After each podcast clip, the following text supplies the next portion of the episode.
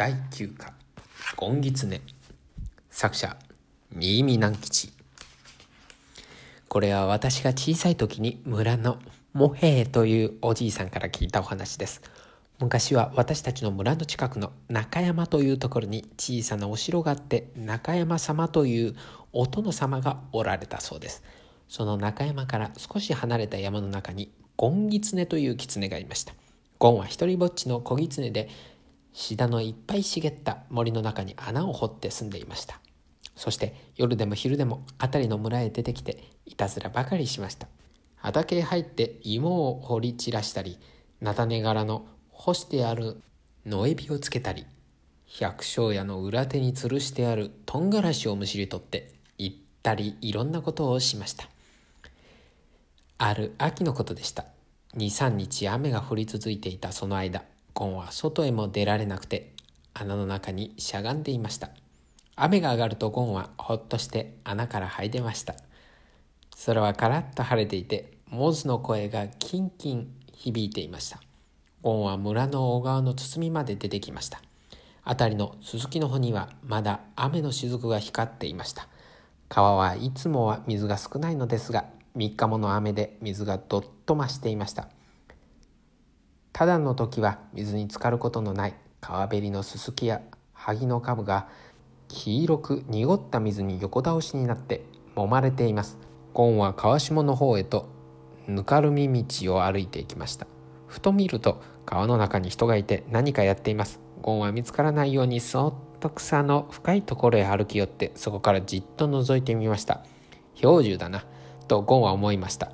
氷柱はボロボロの黒い着物をまくし上げて腰のところまで水に浸りながら魚を取るハリキーという網を揺すぶっていました。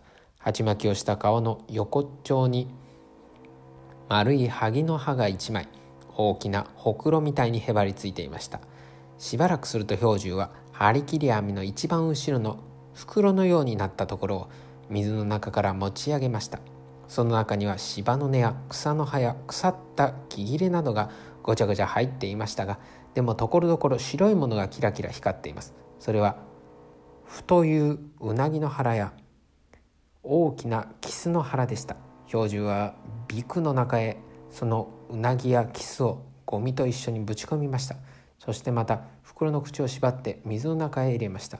標準はそれからビクを持って川から上がりビクを土手に置いといて何を探しにか川上の方へかけていきました。標獣がいなくなるとゴンがぴょいっと草の中から飛び出してビクのそばへ駆けつけました。ちょいっといたずらがしたくなったのです。ゴンはビクの中の魚をつかみ出しては張り切り網のかかっているところより下手の顔の中をめがけてポンポン投げ込みました。どの魚もとぼんと音を立てながら濁った水の中へ潜り込みました。一番しまいに太いうなぎをつかみにかかりましたが何しろぬるぬると滑り抜けるので手ではつかめません。ゴンはじれったくなって頭をビクの中に突っ込んでうなぎの頭を口にくわえました。うなぎはキュッといってゴンの首へ巻きつきました。その途端に氷柱が向こうから「うわっ盗っときつねめ」と怒鳴り立てました。ゴンはびっくりして飛び上がりました。うなぎを振り捨てて逃げようとしましたがうなぎはゴンの首に巻きついたまま離れません。ゴンはそのまま横っ飛びに飛び出して一生懸命に逃げていきました。ホラー穴の近くの藩の木の下で振り返ってみましたが標獣は追っかけてはきませんでした。ゴンはほっとしてうなぎの頭を噛み砕きやっと外して穴の外の草の葉の上に乗せておきました。10日ほど経ってゴンが安家というお百姓の家の裏を通りかかりますとそこの一軸の木の陰で安家の家内がお歯黒をつけていました。鍛冶屋のしんべヱの家の裏を通るとしんべヱの家内が髪をすいていました。ゴンはふふん村に何かあるんだなと思いました。なんだろう秋祭りかな。祭りなら太鼓や笛の音がしそうなものだ。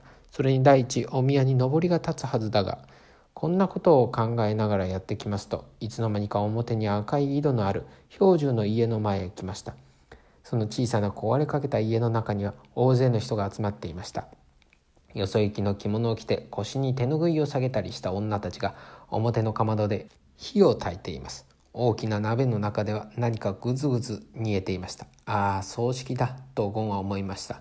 標準の家の誰が死んだんだろう。お昼が過ぎるとゴンは村の墓地へ行って六地蔵さんの陰に隠れていました。いいお天気で遠く向こうにはお城の屋根瓦が光っています。墓地には彼岸花が赤い切れのように咲き続いていました。と村の方からカーンカーンと鐘が鳴ってきました。葬式の出る合図です。やがて白い着物を着た壮烈の者たちがやってくるのがちらちらと見え始めました。話し声も近くなりました。壮烈は墓地へ入ってきました。人々が通った後には彼岸花が踏み折られていました。紺は伸び上がってみました。氷柱が白い紙紐をつけて位牌を捧げています。いつもは赤いさつまいもみたいな元気のいい顔が今日はなんだかしおれていました。母死んだのは標準のおっかあだ。ゴンはそう思いながら頭を引っ込めました。その晩ゴンは穴の中で考えました。標準のおっかあは床についていてうなぎが食べたいと言ったに違いない。それで標準が張り切り網を持ち出したんだ。ところがわしがいたずらをしてうなぎを取ってきてしまった。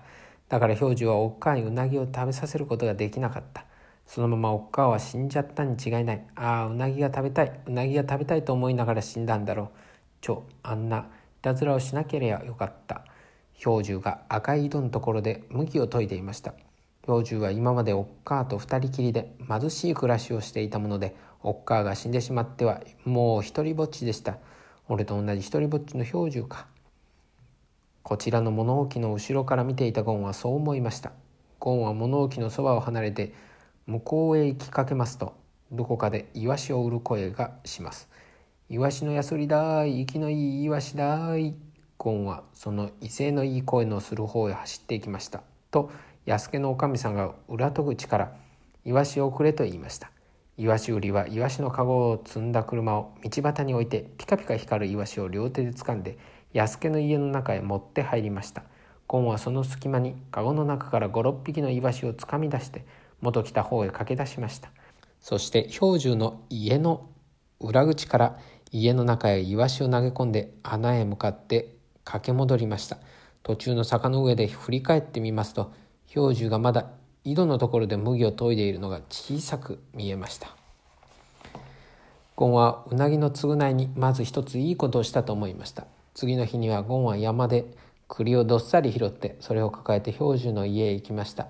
裏口から覗いてみますと標準は昼飯を食べかけて茶碗を持ったままぼんやりと考え込んでいました。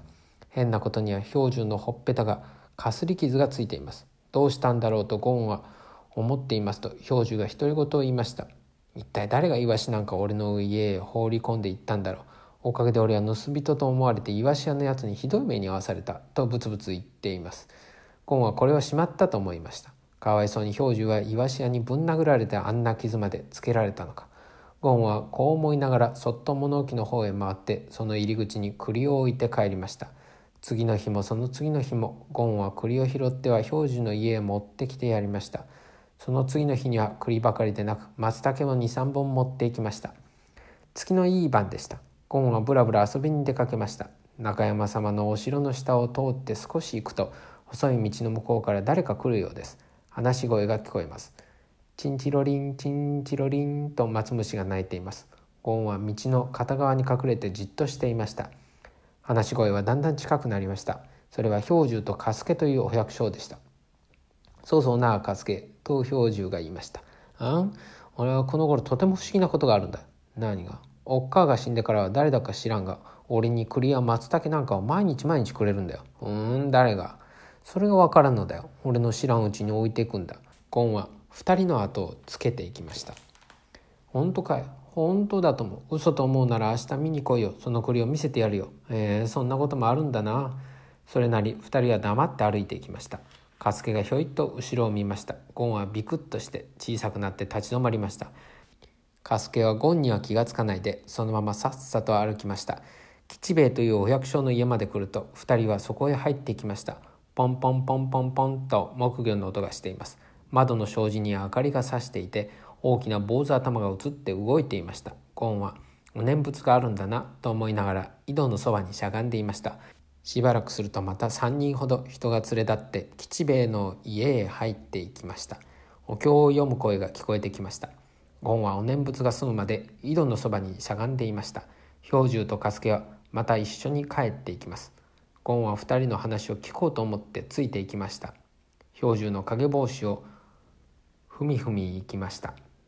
お城の前まで来た時加助が言い出しました。さっきの話はきっとそれは神様の仕業だぞ。え？と兵十はびっくりして加助の顔を見ました。俺はあれからずっと考えていたがどうもそれは人間じゃない。神様だ神様がお前がたった一人になったのを哀れに思わしちゃって。いろんなものを恵んでくださるんだよ。そうかな。そうだと思う。だから毎日神様にお礼を言うがいいよ。うん。ゴンはへえこいつはつまらないなと思いました。俺が栗や松茸を持って行ってやるのに。その俺にはお礼を言わないで。神様にお礼を言うんじゃ俺は引き合わないな。そのあくる日もゴンは栗を持って兵十の家へ出かけました。兵十は物置で縄をなっていました。それでゴンは家の裏口からこっそり中へ入りました。その時兵十はふと顔を上げました。と狐が家の中へ入ったではありませんか。この間うなぎを盗みやがったあのゴンギツメがまたいたずらをしに来たな。よし。兵十は立ち上がって納屋にかけてある。火縄銃を取って火薬を詰めました。そして足音を忍ばせて近寄って今戸口を出ようとするゴンをドンと打ちました。ゴンはバタリと倒れました。兵十は駆け寄ってきました。家の中を見ると土間に栗が固めて置いてあるのが目につきました。おやと兵十はびっくりしてゴンに目を落としました。ゴンお前だったのか。いつも栗をくれたのは。ゴンはぐったりと目をつぶったままうなずきました。兵十は火縄銃をバタリと取り落としました。青い煙がまだ筒口から細く出ていました。